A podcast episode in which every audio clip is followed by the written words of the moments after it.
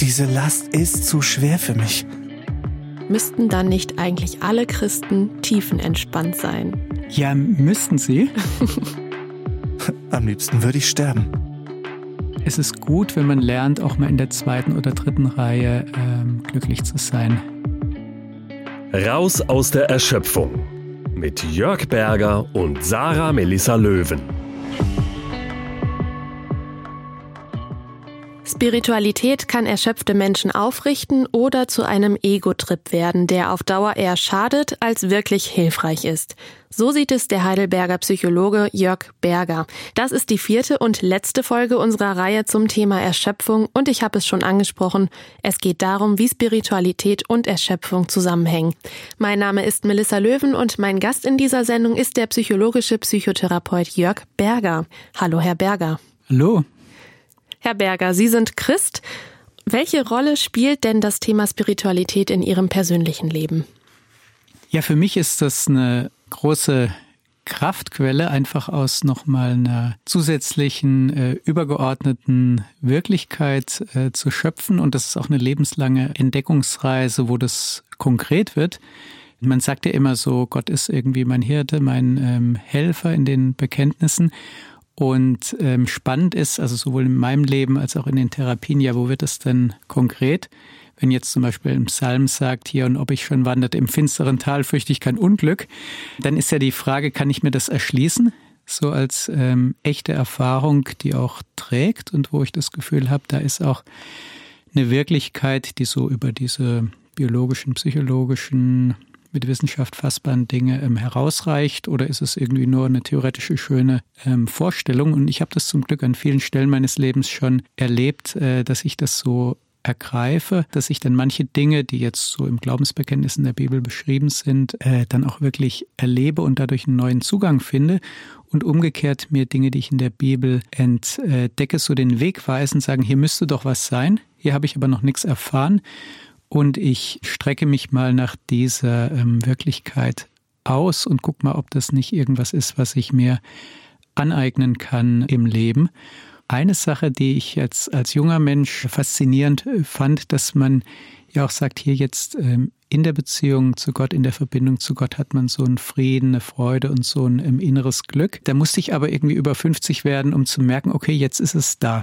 Das ist irgendwie gewachsen über die äh, Jahrzehnte und ich habe das also viel grundloses Glück, dass ich mich einfach irgendwo hinsetze und fühle mich glücklich oder habe so eine Ruhe.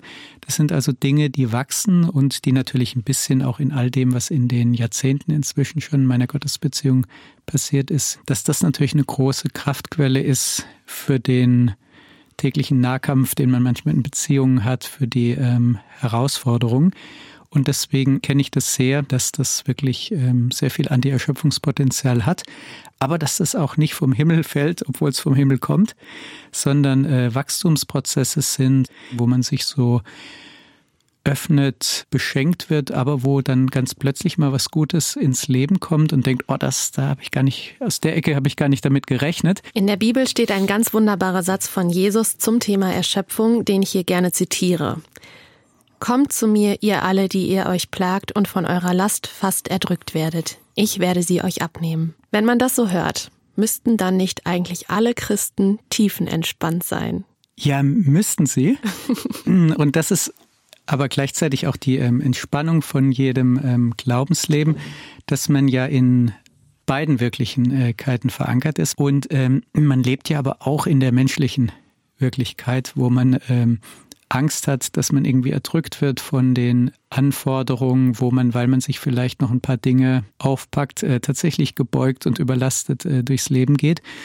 Und äh, diese gleichzeitige Existenz in diesem ganz menschlichen, mit allen seinen harten, äh, hässlichen, traurigen Seiten und dieses Verankertsein in der Wirklichkeit Gottes, wie das halt Jesus so beschrieben, gelebt, ähm, verkörpert hat, das macht ja die Spannung und das Spannende im Glauben aus. Bevor wir noch tiefer einsteigen, sollten wir zunächst vielleicht etwas ganz Grundsätzliches klären. Die Psychologie ist eine Wissenschaft. Psychotherapeuten arbeiten aufgrund von gut erforschten Prinzipien. Wie geht das zusammen mit Glauben, mit Spiritualität? Ja, da ist es natürlich erstmal ein Störfaktor und äh, was ein bisschen quer zu einer eben wissenschaftlich fundierten äh, Therapieplanung ist. Ich habe es ein bisschen einfacher, weil ich mit Menschen unterwegs bin, die äh, selbst oft lange schon Glauben praktizieren und dann ist es natürlich was, was auch die Wissenschaft sagt hier, wenn Menschen positive Glaubenserfahrungen haben, dann ist es der Wissenschaft egal, ob die stimmen oder nicht, weil man weiß, das ist eine kostbare Ressource, die geben Menschen äh, Sinn, Halt. Das nimmt man einfach mit in der Therapie. Und äh, damit bin ich wieder auf ähm, wissenschaftlichem Boden, sobald Menschen was mitbringen und ähm, das als Ressource genutzt werden kann. Aber manchmal passieren auch Dinge, die äh, wirklich nicht erklärbar sind mit irgendwelchen äh, psychologischen Mechanismen, dass zum Beispiel äh, Menschen tiefe Erfahrungen mit Gott machen und sagen, hier, in jeder Beziehung, auch in meiner Liebesbeziehung, in Freundschaften, habe ich immer wieder dieses Mangelgefühl, das ich so von früher kenne. Da bin ich noch nicht drüber weg. In meiner Gottesbeziehung ist es komplett anders. Ich setze mich hin, ich knie mich nieder, ich schlage die Bibel auf und fühle mich geliebt. Und auch wenn man ja sagen würde, ähm, normalerweise überträgt man ja seine frühen Beziehungserfahrungen auf die äh, Gottesbeziehung und müsste da auch Mangelgefühle erleben, die sich dann übertragen. Äh, Habe ich gar nicht. Da bin ich immer ein bisschen irritiert als äh, Fachmann, weil das kann ich schlecht in den nächsten Therapieantrag ähm, schreiben. Wir sind da weitergekommen, der fühlt sich von Gott sehr geliebt. Äh, darauf baue ich auf, weil da würde natürlich jeder Gutachter zu Recht sagen, ja, was machen die hier eigentlich? Machen die noch wissenschaftlich fundierte Psychotherapie oder irgendwas Esoterisches? Und das ist so ein Spannungsfeld.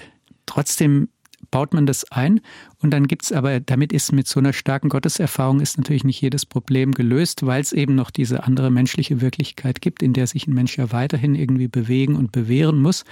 Aber es ist manchmal ein starker Rückenwind.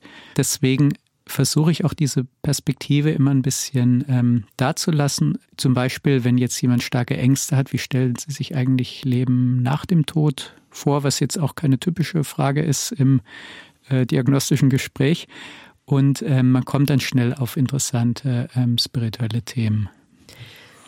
Wo sehen Sie denn religiöse Praktiken im psychotherapeutischen Bereich kritisch?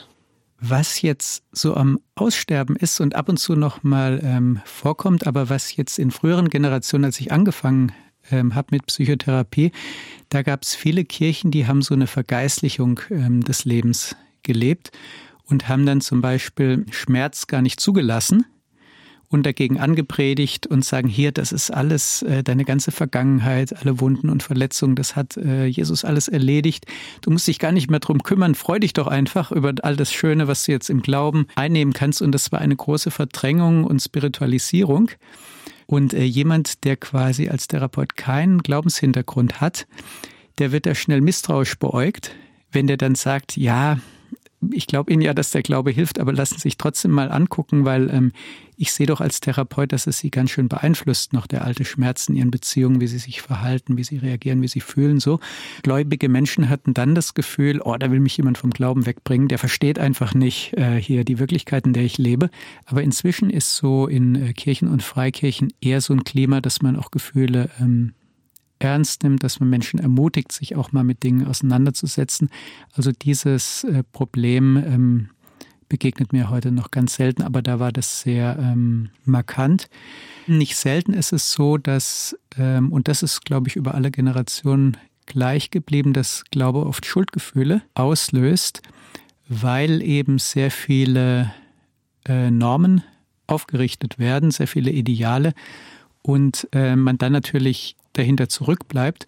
Und intensiv ist es, wenn jetzt Menschen schon aufgewachsen sind, mit Eltern, die viel Glauben in die Familie gebracht haben. Da geht es oft darum, dass Menschen auch in ihrer Gottesbeziehung mündig wird, weil äh, Gott will ja keine Kleinkinder ähm, haben, wenn Menschen erwachsen sind, sondern der will mündige Erwachsene sind, die aus freier Liebe sich ähm, einsetzen und schon auch ein Urteilsvermögen behalten, auch wenn sie sag mal, sich ähm, so einer größeren Weisheit Gottes irgendwie ähm, unterordnen und da ein bisschen eine eigene Entscheidungsfreiheit zu kriegen, ähm, das ist oft ein sehr befreiender Weg, wo jetzt äh, Spiritualität auch mal eine große Rolle spielt, je nachdem, wie jemand geprägt ist. Wie uns unsere Spiritualität oder unser Glaube erschöpfen kann, dazu wollen wir jetzt auch noch mal ein Beispiel hören, wie in den letzten Folgen, ähm, damit wir konkret über dieses Thema nachdenken können. Diesmal haben wir ein historisches Beispiel vorbereitet, genauer gesagt ein biblisches. Denn in der Bibel findet man erstaunlicherweise so einiges zum Thema Erschöpfung. Die Geschichte kommt aus einem der ältesten Bücher des Alten Testaments, aus den Erzählungen über Mose. Mose war ein wichtiger Anführer Israels während einer besonders schlimmen Zeit für das Volk. Die lebten nämlich damals als Flüchtlinge und Nomaden in der Wüste auf dem Weg in eine neue Heimat. Hören wir mal, inwiefern Mose mit Erschöpfung zu tun hatte.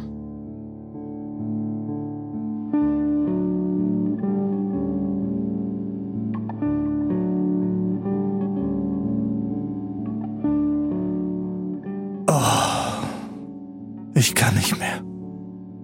Ich kann die Sorge für dieses Volk nicht allein tragen. Diese Last ist zu schwer für mich. Am liebsten würde ich sterben, damit ich mir diese elende Lage nicht länger mit ansehen muss. Bin ich etwa die Mutter dieser Leute? Soll ich sie rumtragen wie kleine Babys und ihre Probleme lösen? Ständig will jemand was von mir. Sie schauen mich an und erwarten von mir, das Unmögliche möglich zu machen, aber ich bin doch auch nur ein Mensch. Wir sind eine arme Nation mit begrenzten Mitteln.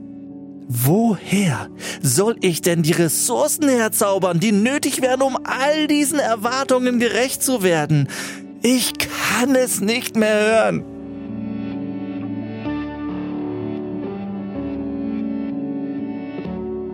Und als ob das nicht genug wäre, seit einiger Zeit schwelt zwischen mir und meinen Geschwistern ein Konflikt, der mich unglaublich belastet.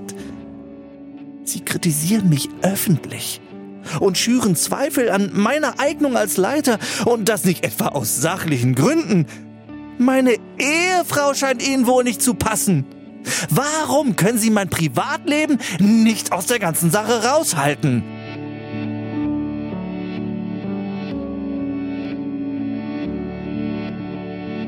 Vielleicht ist das Problem, dass wir alle drei ziemlich starke Charaktere sind. Da, da knallt es natürlich auch mal. Aber wir haben als Familie doch schon so viele schlimme Zeiten durchstanden. Warum können Sie nicht einfach mal zu mir stehen?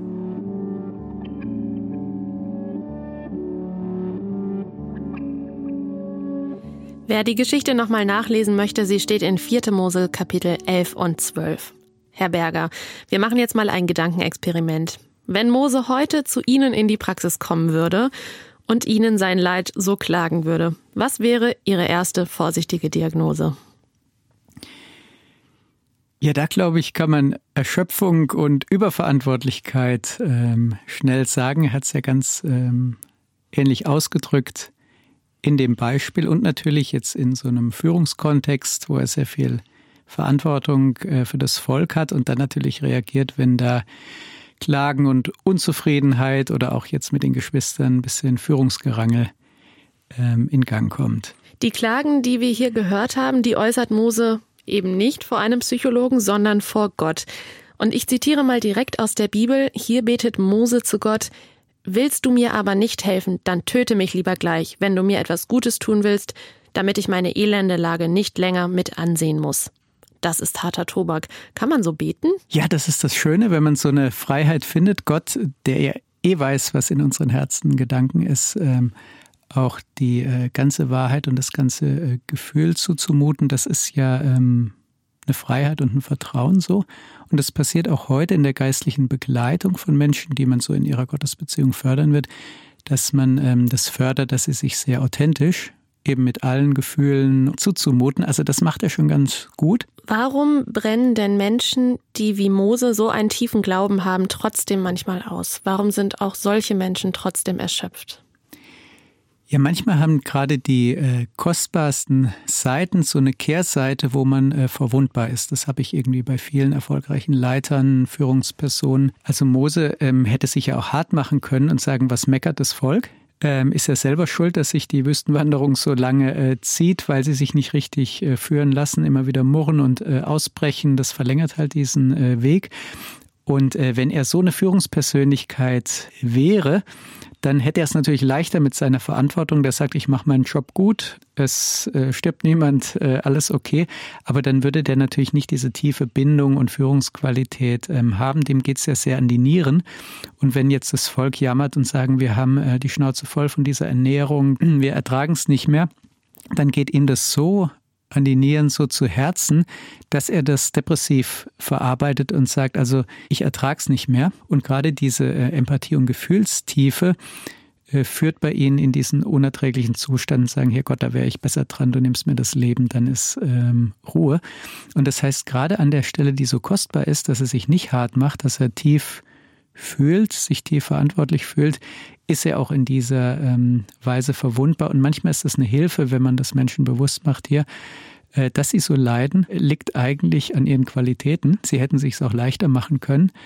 Ähm, aber dann wären sie nicht so eine gute Führungskraft, dann könnten sie Menschen nicht so begeistern und gewinnen. Bei Mose geht es ja auch nicht nur um seine eigenen Erwartungen an sich selbst, sondern eben auch um die Beziehung zu anderen Menschen, also zu seinen Geschwistern und zum Volk. Die haben sogar den gleichen Auftrag und teilen auch die gleiche Glaubensvision wie Mose. Wie können Glaubensgemeinschaften zur eigenen Erschöpfung beitragen?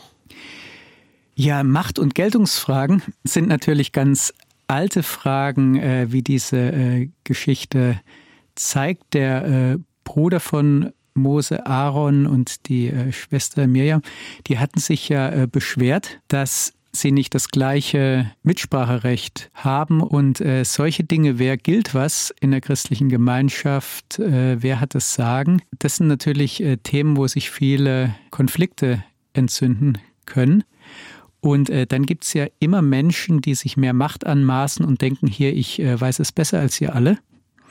Und äh, weil ich so ein überlegenes Wissen habe, gibt mir das Recht, ähm, auch euch reinzureden und sagen, ihr müsst es komplett anders machen. Und wenn ihr das nicht einseht, dann kämpfe ich mit euch und äh, suche mir vielleicht meine Verbündeten, äh, mit denen ich ein bisschen Einfluss gewinne. Und dann ähm, kommen solche konflikthaften äh, Dynamiken rein. Und das ist ja immer eine unappetitliche Frage, wenn man sich über Machtfragen ähm, Gedanken macht. Aber es braucht eben jemand, der auch führen darf und der dann eine ein Mandat dafür hat. Und in der Mose-Geschichte ist es ja diese unmittelbare Berufung. Und äh, dadurch erwächst ihm auch eine Autorität, der sich nicht einfach so wegnehmen lassen darf. In Ihrem Buch geht es in erster Linie nicht darum, wie der Glaube erschöpfen kann, sondern darum, wie ein gesunder Glaube stark machen kann. Und in diesem Zusammenhang reden Sie viel über das Wort Ego.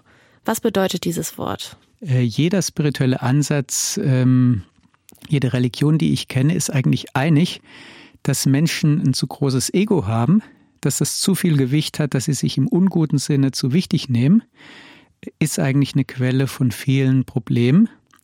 Und äh, jede Religion, jeder spirituelle Ansatz hat da einen Zugang, dieses Problem ähm, anzugehen und äh, da Menschen in eine Entwicklung zu ähm, führen, dass sie ihr Ego nicht so wichtig nehmen oder nicht so egozentriert arbeiten. Da gibt es in der Psychologie halt nur quasi bei narzisstischen Persönlichkeitsstörungen so die Extremfälle. Da gibt es viel ähm, Literatur und Methodik dazu. Aber dass wir eigentlich alle ein Ego-Problem haben, dass das für jeden ein Lebensthema ist, wie komme ich denn dazu, ähm, mich nicht zum Nabel der Welt zu machen, nicht alles auf mich persönlich zu beziehen, mich nicht in unguter Weise zu wichtig zu nehmen.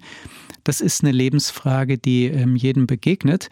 Und äh, das habe ich mal als äh, spirituelle Aufgabe ähm, definiert, für die es natürlich unterschiedliche Lösungsansätze gibt und habe da mal ähm, den christlichen Weg nachgezeichnet. Was ist denn der Unterschied zwischen Ego und Selbstbewusstsein? Wo ist da die Grenze? Ja, Selbstbewusstsein kann ich auch, wenn ich mal unwichtig bin, wenn ich zum Beispiel neu in so ein Teamtreffen komme, ich habe manchmal so Teams gehabt, da waren ganz wichtige Leute wie Chefärzte und Leiter von irgendwelchen und ich bin da irgendwie reingerutscht, weil ich ein Vertreter von irgendeinem kleinen Werk noch war und ähm, war da total unwichtig. Da kann man aber auch ganz selbstbewusst sein, sagen, okay, ich bin da ein kleines Licht unter den anderen, aber ich darf dabei sein, ist interessant. Hier und da habe ich auch mal einen wertvollen Beitrag zu geben. Ich muss mich nicht minderwertig fühlen, auch wenn ich objektiv nicht so viel beitragen kann wie andere oder nicht so viel ähm, zu sagen habe, da kann ich ganz äh, selbstbewusst sein. Wenn ich das jetzt aber nicht ertrage, dass ich irgendwo in einer Gemeinschaft mal wenig zu sagen habe und ein kleines Licht bin, dann kommt mir das Ego in die Quere und dann ähm, gebe ich vielleicht lange vollmundige Redebeiträge, die die anderen äh, nerven, nur um irgendwie meinen Geltungsanspruch deutlich zu machen und werde dann merken, die anderen lassen mich abblitzen, weil ich nehme mehr Raum, als mir zusteht.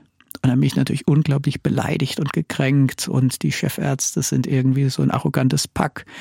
Denen sind die kleineren ganz egal und so. Dann hätte ich ein dickes Ego-Problem und wird mir eigentlich eine Situation, die schön und entspannt ist, wenn ich mal eine kleine Rolle ausfüllen kann, ähm, zu einer unangenehmen Situation für andere machen. Können Sie das nochmal auf den Punkt bringen, welchen Zusammenhang Sie zwischen Ego und Erschöpfung sehen? Wie bedingt sich das gegenseitig?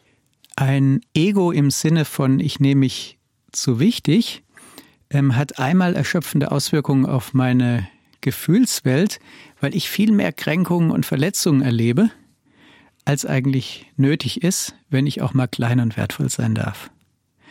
Und äh, wenn es dumm läuft, erzeuge ich damit äh, Beziehungsstörungen, wenn meine Motivation, ähm, anerkannt zu sein, bestätigt zu werden, Geltung zu haben, ähm, Macht und Einfluss äh, zu haben, stärker ist, als es die Situation eigentlich erforderlich macht, dann werde ich natürlich in Gemeinschaften äh, und in Beziehungen ähm, Entwicklungen äh, in Gang setzen, wo sich andere zurecht wehren. Und Jesus hat da so ein ähm, schönes Gleichnis ähm, erzählt und so sinnbildlich gesagt, also wenn du jetzt zu einer Feier eingeladen bist, dann setz dich nicht vorne an den Ehrenplatz, wo der Gastgeber sitzt, weil sonst kann es ja passieren, dass du nach hinten geschickt wirst. So, setz dich lieber ganz ans Ende, wo die unwichtigen Leute sitzen, weil dann ist es wahrscheinlich, dass der Gastgeber kommt und sagt, du Freund, setz dich ruhig da auf den besseren Platz, du gehörst doch irgendwie enger zu mir so. Und ähm, das ist der Vorschlag Jesu, lieber erstmal einen bescheideneren Platz äh, einzunehmen und dann äh, geehrt zu werden. Und da sieht man so die Zusammenhänge zur Erschöpfung, dass es sowohl auf der Beziehungsebene als auch auf der Gefühlsebene äh, unnötige Kraft verschleißt. Ein Prinzip, um das eigene Ego abzulegen, ist für Sie zum Beispiel auch um Verzeihung zu bitten. Was ist daran denn heilsam? Das gefällt unserem Ego nicht. Also ich glaube, jeder hat es schon erlebt, dass er mal gespürt hat, da muss ich mich entschuldigen. Das war nicht in Ordnung. Und äh, wie sehr das ein inneres Ringen ist, bis man das mal ähm, rauskriegt, wie sich da einiges in einem wehrt. Weil man hat natürlich für das, was man falsch gemacht hat, schon Gründe. Und auch der andere ist kein Heiliger.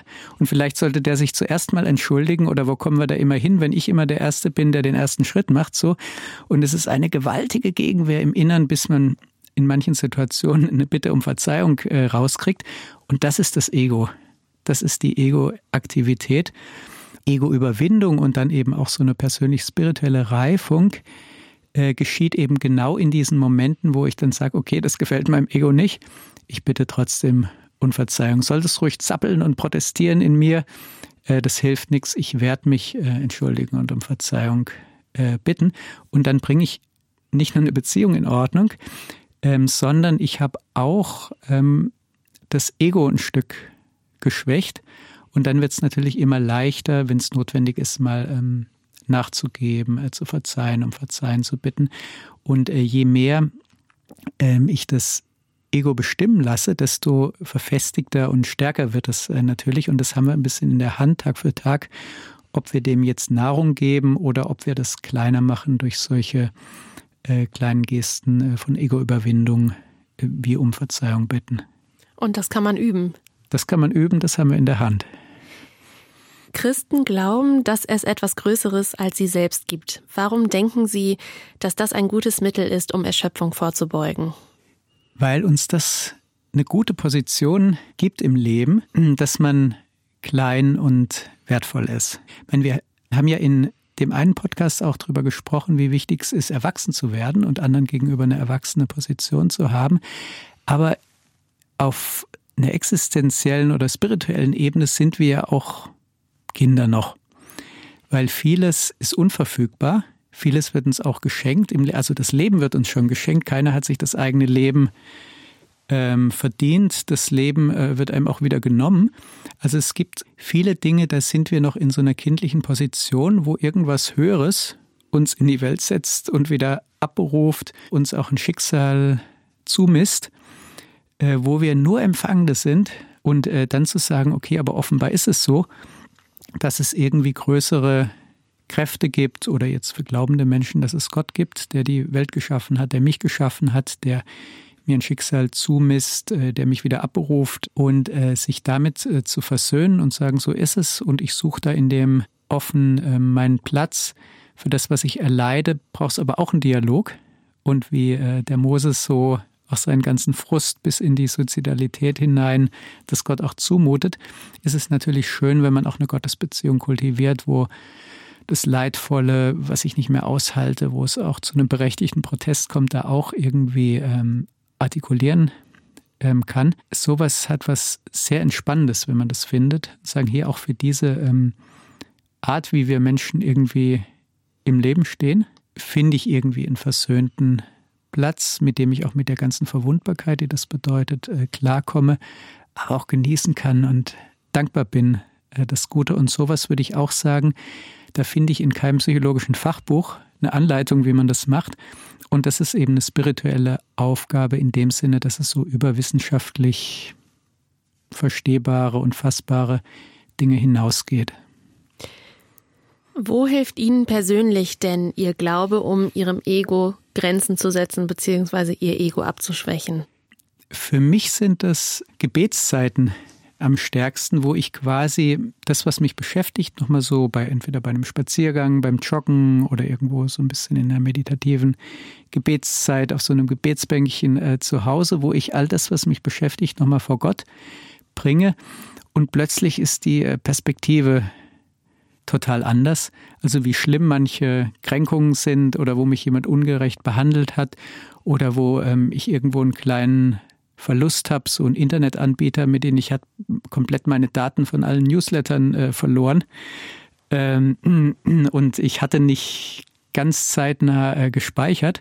Und das ist natürlich unglaublich ärgerlich. Also, dass das auch so diesem Digitalunternehmen äh, passiert, äh, dass ich da was äh, verliere.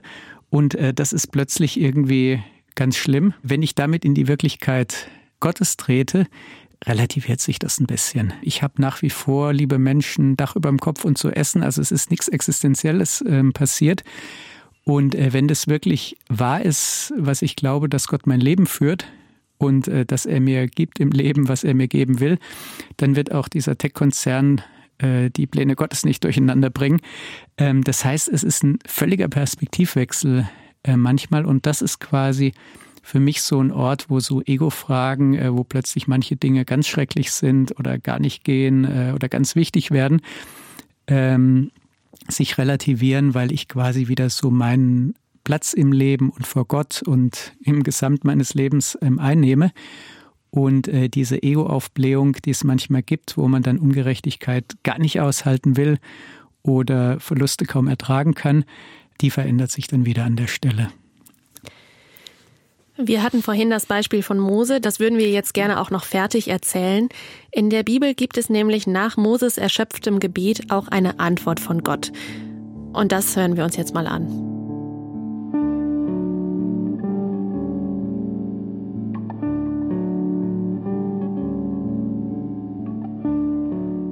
Als ich völlig am Ende war, habe ich mein Leid Gott geklagt. Und zwar ziemlich deutlich. Meine ganze Wut habe ich ihm vor die Füße geschmissen. Den Frust über die Arbeit, die Überforderung, aber auch die Verletzung in der Familie. Gott hat mir geantwortet. Und zwar auf eine ganz überraschende Art und Weise.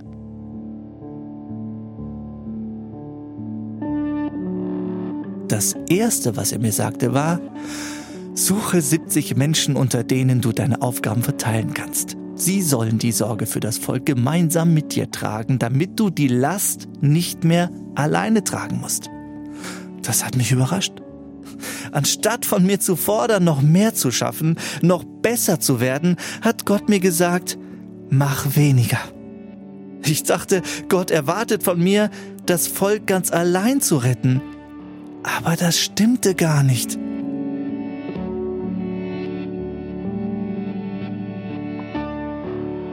Das Zweite, was passiert ist. Gott hat mich und meine Geschwister zusammengerufen und nahm mich vor den beiden mit ziemlich heftigen Worten in Schutz. Er wurde richtig zornig. Ich weiß nicht, wen das mehr geschockt hat, mich oder sie. Ein Teil von mir hatte damit gerechnet, dass es um mich und meine vielen Fehler gehen würde, darum, dass ich als Leiter doch nicht genug bin. Aber Gott stand zu mir.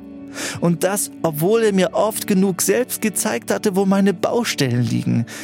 Er hat mich berufen, wohl wissend, wen er vor sich hat, und erwartet von anderen, das zu respektieren. Vielleicht war es wichtig, dass wir als Geschwister diesen Konflikt offen ausgetragen haben. Zum Glück ist unsere Beziehung daran nicht zerbrochen und wir haben noch eine lange Zeit zusammenarbeiten können. Ich glaube, ohne ihre Unterstützung wären wir nie so weit gekommen. Für mich sind die beiden mit die wichtigsten Menschen in meinem Leben.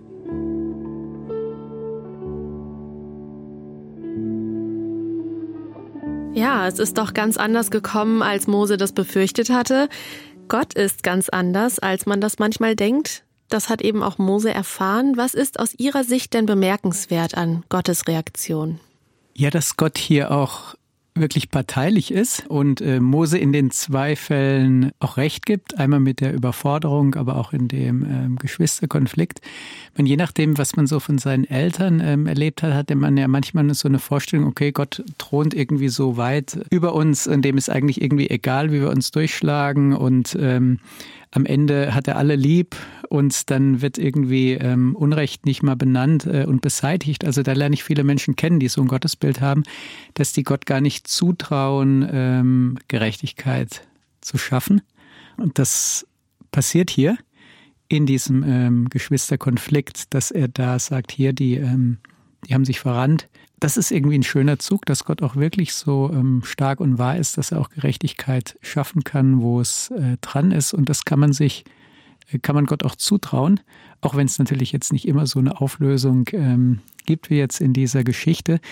Eine andere Sache, ähm, die ich erstaunlich finde, ist, dass Gott so dialogfreudig ist. Der hätte das ja auch anders lösen können. Die Geschichte hätte ja auch so ähm, sein können, bevor Mose richtig gemerkt hat, dass er erschöpft wird, hat äh, Gott ihm schon gesagt, hier beruft ihr mal 70 Leute, sonst wird es zu anstrengend. Aber das Timing war anders. Erst ist äh, Mose in diese Überanstrengung gegangen, ohne das irgendwie so zu merken, hat sich überverantwortlichen. Erst als er das gespürt und artikuliert hat und mit Gott gerungen hat, ist da auch eine Antwort erfolgt. Und das zeigt, wie viel Spaß Gott an Beziehung und äh, Dialog hat meine, wenn Gott allmächtig ist, könnte er das auch anders lösen. Ähm, aber er hat eben Spaß in Beziehung zu treten und hat auch vor der Wut, vor der Enttäuschung von Menschen keine Angst, sondern äh, lässt sich darauf ein, ähm, schafft Perspektiven und Lösung. Und äh, das ist so eine sehr einladende, ein einladendes Gottesbild, das einem auch Raum gibt, so richtig mit Gott mal ähm, zu ringen, auch eine Enttäuschung loszuwerden und vielleicht Dinge mit Gott äh, auszuhandeln, vor ihn zu bringen, in Dialog zu gehen, in Beziehung zu gehen. Äh, plötzlich, dann erst öffnen sich Türen. Und ähm, das wäre dann fast schade, wenn man ohne diese gute Beziehungserfahrung das Problem äh, gelöst hätte. Und das finde ich jetzt an der Stelle auch sehr ähm, bemerkenswert. Gef gefällt mir als Psychotherapeut natürlich gut, weil sich bei mir ja so viel um gute Beziehungen dreht. Wenn Menschen ihren Glauben oder ihre Religion bisher eher als etwas Erschöpfendes erlebt haben, was wären denn dann jetzt noch ganz praktische Schritte, die man gehen kann, um aus seinem Glauben eine Kraftquelle zu machen? Oh, das ist natürlich für einen Therapeuten eine herrliche Frage, weil es um ganz ähnliche Prozesse ähm, geht wie in äh, menschlichen Ablösungsprozessen. Also wenn jetzt ein Jugendlicher darf sich eine eigene Meinung bilden, darf auch mal was anziehen, was den Eltern nicht gefällt, sich ein bisschen mal mit Freunden treffen, wo die Eltern Sorgenfalten kriegen und so. Und so ein bisschen Emanzipation würde man das, also so eine Verselbstständigung ähm, äh, nennen. Und äh, wenn Menschen erwachsen sind, äh, dann haben sie so eine Unabhängigkeit im eigenen Urteil, in den eigenen ähm, Entscheidungen. Wenn jetzt Menschen in der Kirche angehören oder irgendeiner freikirchlichen Gemeinschaft ist es ja so ähnlich.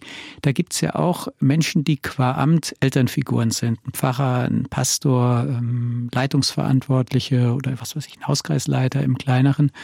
Äh, und die sind einfach qua Amt Eltern vom, vom, vom Empfinden her weil äh, die eben entscheiden, Einfluss haben, weil man natürlich auch Hoffnung hat, die machen ihre Sachen gut, dann fühlt man sich wohl, ähm, die spornen einen gut an, dann tut es einem gut, oder die setzen zu hohe Maßstäbe in den Raum, ähm, dann fühlt man sich unter Druck oder schuldig. Man ist da irgendwie doch abhängig äh, von denen. Und äh, jetzt gibt's halt ein kindliches und erwachsenes Verhältnis. Wenn ich jetzt quasi da in der kindlichen, unmündigen Position bleibe, äh, dann trifft mich das hart, wenn jemand mal schlecht leitet oder irgendwo zu steile, überfordernde Sachen in den Raum stellt, was man alles als Christ darf oder nicht darf, machen muss oder lassen muss. Und das kann einen tief treffen, wenn man noch nicht eine innere Unabhängigkeit und Mündigkeit gefunden hat. Und für Leute, für die der Glaube Druck macht, die erleben das oft so in den Gemeinden, dass sie da Angst haben, wenn ich jetzt eigenständig bin, dann gefällt es Gott nicht, weil man muss sich ja auch seinen christlichen Leitern, Pastoren, Pfarrern und so weiter ein bisschen unterordnen, weil die verkünden ja das Wort Gottes und wollen einen ja zu so einem gottgemäßen Leben führen. Und wenn Menschen dann sagen, okay, aber es ist noch ein Unterschied, was Leute irgendwie vom Glauben erschlossen haben und was Gott wirklich ist, und ich darf jetzt nochmal selber gucken und prüfen, was ist denn für mich evangeliumsgemäß und wirklich so äh, gottgemäß und führt in freien, starken Glauben, äh, und wo ist vielleicht menschliches irgendwie beigemischt an übertriebener Strenge und ich darf das schon mal ein bisschen sortieren und mir meine eigene Meinung bilden. Und wenn Menschen diesen Prozess gehen, in äh, der Kirche oder vielleicht gehen sie gar nicht mehr und dann wirken die alten Prägungen noch nach und da eine Glaubensmündigkeit ähm, finden, äh, dann kommt auch so ein erschöpfender Einfluss äh, des Glaubens ähm, an sein Ende und verschwindet dann und wird viel ähm, stärkende. Und ich habe schon ähm, etliche begleitet, die danach wieder Spaß an Gemeinde hatten weil sie eben sagen, okay, da wird manchmal wird komisches gelehrt, da gibt es gibt immer ein paar Leute, die so perfektionistisch sind und so wahnsinnige Maßstäbe in den Raum stellen, wo man sich nur ungenügend fühlen kann. Aber meine Güte, sollen sie doch, ich muss mich ja nicht danach richten. Äh, für mich ist irgendwie das, was ich in meiner Gottesbeziehung erschließt, was ich in der Bibel finde, ist Maßstab und nicht, was Hinz und Kunst da von mir fordert als Kirchenmitglied. Und wenn man sich da dann abgrenzen kann, so viele sind es ja nicht in der Gemeinde, macht es wieder Spaß, Glauben zu teilen, zu kirchlichen Veranstaltungen zu gehen. Und ähm, oft ist es aber der Weg, den ich gerade beschrieben habe. Herr Berger, ganz herzlichen Dank für das Gespräch und dass Sie sich die Zeit genommen haben. Ja, bitteschön. Ich danke auch. Hat mir viel Spaß gemacht. Das war die vierte Folge von Raus aus der Erschöpfung. Ein Podcast mit Jörg Berger und Sarah Melissa Löwen. ERF Plus tut einfach gut.